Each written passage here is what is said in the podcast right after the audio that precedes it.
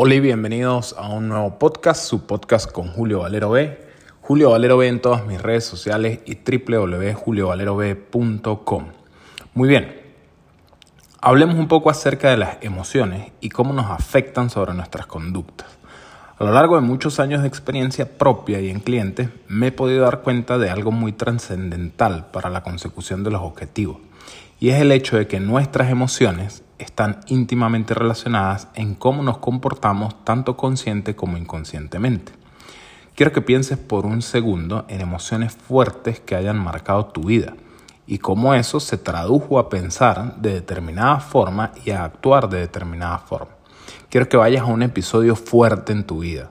Puede haber sido la pérdida de un familiar, un evento económico o cualquier cosa que haya marcado tu vida en cuanto a emocionalidad. Es muy probable que recuerdes no haber tenido ganas de hacer nada, estar desmotivado y sin ánimos de nada, incluso sin ánimos de comer. La tristeza te invadió seguramente, algo totalmente normal. Estos eventos en tus pensamientos y en tus acciones que recuerdas de forma tangible también estuvieron arraigados a eventos fisiológicos involuntarios o autónomos. ¿Qué quiere decir esto? Que internamente seguramente también tuviste, eh, que internamente seguramente también tu gasto energético disminuyó. E incluso acciones tan sencillas como el parpadeo de tus ojos o la salivación en tu boca disminuyó. Y así infinidad de detalles. Todo esto lleva a un comportamiento entre tu gasto energético y tu consumo energético.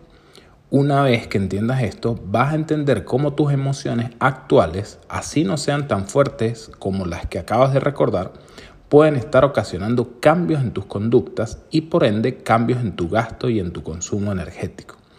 Hay emociones tan disfrazadas que no las vemos, simplemente decimos que estamos bien, pero tienes que hacerte consciente de algo. El balance energético es una ley universal irrefutable. Toda molécula sobre la faz del universo depende de energía y la energía no se crea ni se destruye. Entonces, en nuestro cuerpo, cuando consumimos energía a través de los alimentos, parte de ella es utilizada, pero la que no es almacenada. Porque recuerda, la energía no se crea ni se destruye, solo se transforma. Y en nuestro cuerpo, esa energía que no se utiliza se transforma en grasa corporal para ser almacenada. Esto viene a resumir que sin importar lo que tú creas, si estás almacenando grasa, por defecto quiere decir que estás consumiendo más energía de la que expresas o expresando menos de la que consumes. Entonces aquí es donde tenemos que analizar muy bien si estás conscientemente tratando de manipular el consumo y el gasto energético para lograr un cambio en tu composición corporal y no está ocurriendo, tienes que hacerte consciente de que existe un punto en el cual estás errando y no está sucediendo ese balance energético que pretendes. ¿Por qué digo que tienes que analizar? Porque si estás empleando todas las herramientas y además aseguras estarlo haciendo bien, quiere decir que por alguna razón te estás cegando, te estás volviendo ciego. Ahora bien, puede ser que no tenga que ver con emociones y esté relacionado con un despiste o una mala planificación. También es válido y común.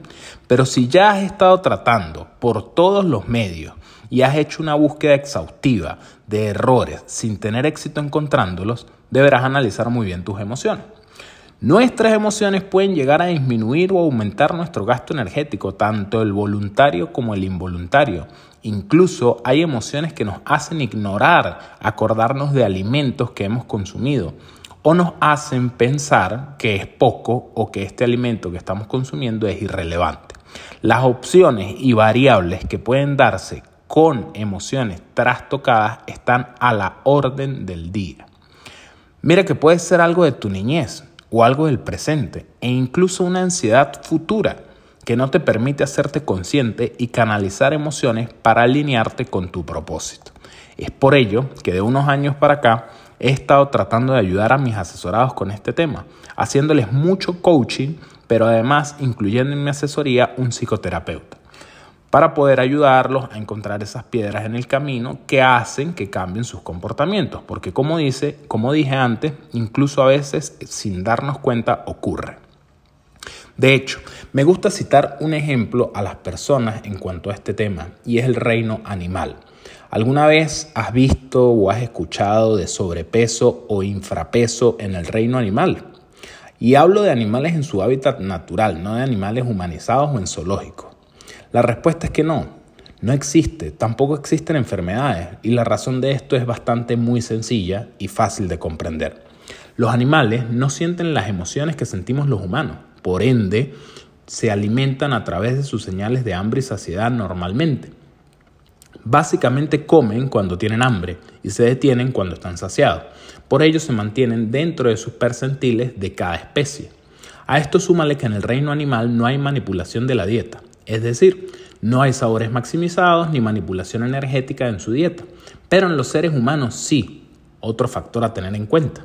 Así que hasta el momento tenemos emociones y manipulación en la dieta que no están en el reino animal y sí están en el ser humano. Ahora vayamos un poco más hacia la fisiología del cuerpo humano.